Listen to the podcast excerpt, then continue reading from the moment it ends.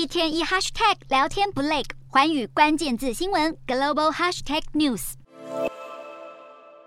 进入二零二三年的中国，除了疫情令人担忧外，财政状况也不太乐观。二零二二年度竟然有三十一个省市财政出现赤字。过去中国总是用较富裕地区的盈余来填补贫困省份的债务，但去年连上海市都出现赤字。中国财政部长刘昆日前就表示，地方的债务要自己负责，不要指望中央相救。话虽然说得很，但其实北京当局并没有对地方政府的财务危机全然放手不管。目前就传出中国要扩大地方专项债的配额，到史上最高和台币约十六点九兆。所谓的地方专项债券，就是中国地方政府为了基础建设工程而发行的债券，而这也是地方政府投资的主要资金来源。另外，为了应对房地产市场危机，北京也打算提供更多财政和货币政策支持。过去几十年，中国政府靠着大兴基础建设与投资房地产，造就了经济的崛起。不过，这一条老路或许不再行得通。二零二二年度房地产投资规模就比前一年度萎缩了二十二趴，而原因绝对不只是疫情期间这么简单。就算北京想再靠着资助地方政府进行基础建设来改善财政状况，效果可能也很有限。